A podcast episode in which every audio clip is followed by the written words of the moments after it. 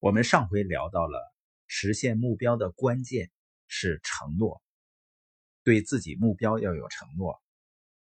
那谈到承诺呢，很多人说我做出了承诺，好像后来呢又不了了之了。当我们做出承诺以后，我们要学会的就是不再找任何借口。借口是什么呢？就是你讲给自己的故事，先让自己相信。在试图让别人也相信，这个借口的定义就是：我们在试图让别人相信一个借口之前，一定是先说服了自己。就像有的人谈到目标，说：“我因为市场分布的很广，所以呢没有精力关注目标。”也有的说呢，伙伴的心态有这样或那样的问题，所以呢发展不顺利。一旦你把事情的原因归到外面某个因素，或者环境，或者某个人，你都开始编故事了。因为很明显，有市场分布更广的人，他们达成了更高的目标。也有的人呢，伙伴心态不好，但是他能够去找到更积极心态的伙伴。所以，所谓的承诺呢，就是完全承担自己对目标的责任。没有任何借口。另外，当你决定履行承诺的时候，是什么理由更能驱动你行动呢？是为了自己的价值观付出努力，还是害怕别人有什么想法？我接触的大多数人啊，别人的想法和看法，有时比他自己的价值观更具推动力。所以你要问问自己：你真的更担心别人怎么看你？而不担心自己怎么看自己吗？就像我们带孩子游学一样，人们会有不同的看法，但是我们对学习的理解，真正的学习是生命状态的变化，也就是说，成为才是真正的学习，因为成为不是知道什么、懂得什么，而是在学习的过程中，孩子是越来越爱学习。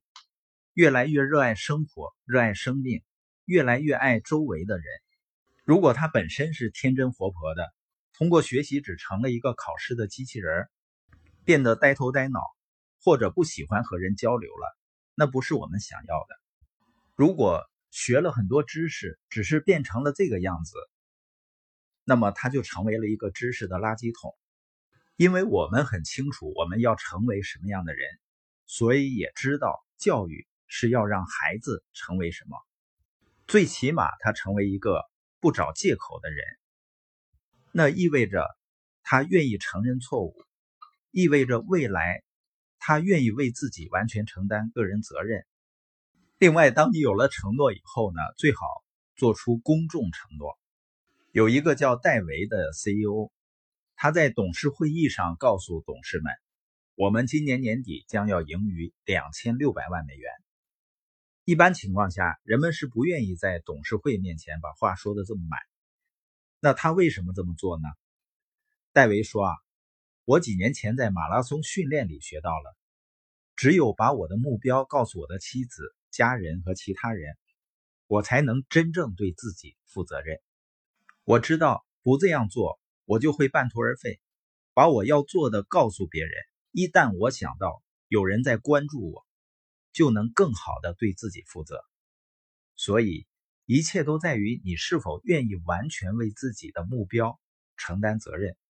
如果我们不把以自己的价值观为荣当一回事儿，不把贯彻执行对自己的承诺当一回事儿，我们就限制了自己的潜能，缩减了我们的人生成就。而当你完全承担个人责任的时候，你就知道，如果你找借口。你就不可能期待别人有责任感。拒绝借口是所有重大成就的起点，而且也不能接受借口。接受借口代价也是很昂贵的，因为当人们接受了借口，不管是自己的还是别人的，人们自然而然就会放弃个人责任。所以，要想达成目标，就要做出承诺，而做出承诺就意味着完全承担个人责任，没有任何借口。这是一个人的主动选择，而且呢，这会成为一个人最大的竞争优势。